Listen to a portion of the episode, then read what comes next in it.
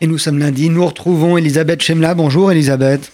Bonjour Jonathan. Quel regard portez-vous ce matin sur euh, les suites, l'évolution de ce mouvement social dit des Gilets jaunes qui prend une tournure de plus en plus violente, pour ne pas parler carrément de, de guérilla urbaine? Eh bien écoutez Jonathan, devant l'étendue du désastre de cette journée de samedi, à Paris comme en province, une fois qu'on a compté les morts, les blessés, les interpellés, les mises en examen, dont on attend euh, confirmation de qui ils sont vraiment. Une fois qu'on a souligné qu'il y avait euh, des gilets jaunes réprobateurs sidérés par le spectacle, des gilets jaunes observateurs mais complices par procuration et gênants pour la police, des gilets jaunes engagés volontaires de la guerre civile, comme Dieudonné, paradant sur les Champs-Élysées, des gilets jaunes euh, à casier judiciaire, délaissant leur trafic de drogue de banlieue.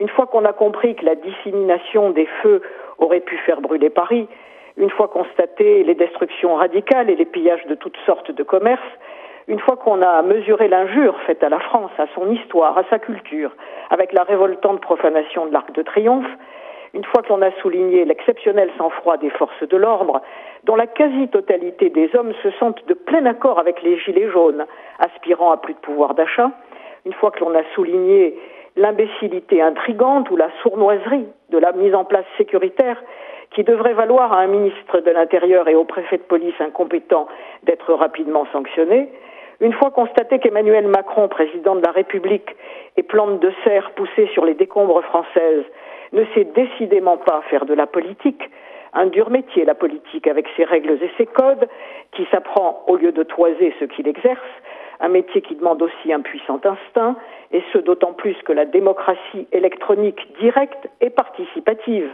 que l'on a vue à l'œuvre, mais peut-on encore parler de démocratie avec les réseaux sociaux, ronge peu à peu les positions et les structures établies. Bref, bref, pardon, une fois tout ceci énuméré dans cet inventaire incomplet, reste l'essentiel. Cet essentiel tient, selon moi, Jonathan, en deux points.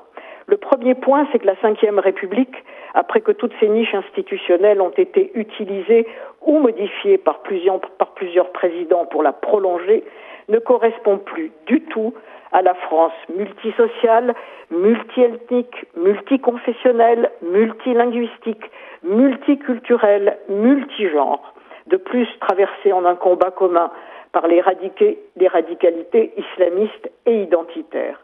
Tous les modes de scrutin sont à revoir, me semble-t-il. À 60 ans, la cinquième fait le mandat de trop. La cinquième République a pris sa retraite, on le comprendra très vite sur les Champs-Élysées. Problème, comment faire alors que la mandature débute un an et demi à peine, même pas le milieu du guet À Macron de proposer et de trouver les solutions puisqu'il a voulu le poste. Le deuxième point connecté au premier, c'est le peuple, auquel vous et moi, Jonathan, appartenons il ne se résume ni à la piétaille, ni à la racaille, ni aux nationalistes, ni aux décolonialistes. Le peuple, c'est nous toutes et tous, pour une fois le mot diversité perd tout sens idéologique. Et ce que le peuple tente de dire, c'est qu'à sa prodigieuse et incontrôlable diversité constitutive répond une terrible rigidité posturale qui produit la révolte.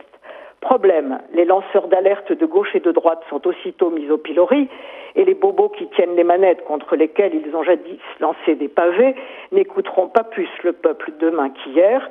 Bien entendu, ces mêmes font la bouche en cul de poule pour s'indigner que des coqs appelés Trump, Orban, Salvini, Kurz, Bolsonaro et peut-être Le Pen pénètrent dans le poulailler des jaunes sans gilet. Bref, on n'est pas sorti de l'auberge, Jonathan.